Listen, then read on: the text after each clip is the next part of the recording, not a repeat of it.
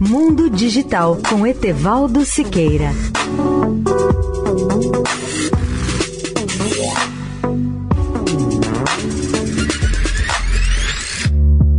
Olá, ouvintes da Eldorado.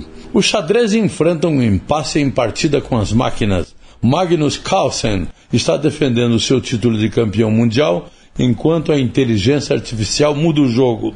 Ele lançou essa semana sua tentativa de reter o campeonato mundial de xadrez, mais uma vez com motivos de confiança. O grande mestre norueguês é o favorito para vencer o torneio de 14 jogos em Dubai contra Jan Neponiati da Rússia, e o xadrez está passando por um renascimento, ajudado pelo drama da Netflix do ano passado, O Gambito da Rainha.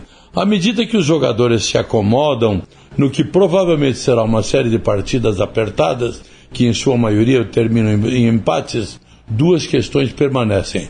A primeira delas é: se ganhar ou perder, essa será a última defesa que Carlson fará do título que conquistou pela primeira vez em 2013, aos 22 anos. A segunda é mais complicada e se resume na pergunta: haverá algum prazer em assistir dois humanos disputarem um campeonato de xadrez? O xadrez não é como o futebol ou outros esportes onde o acaso e a habilidade são evidentes e os espectadores podem ver um atleta famoso se esticando para agarrar uma bola debaixo das traves. No xadrez, tudo é mais lento e cada peça é movida sem muita turbulência mental. Leia o artigo sobre o tema no portal mundodigital.net.br. Etevaldo Siqueira, especial para a Rádio Eldorado.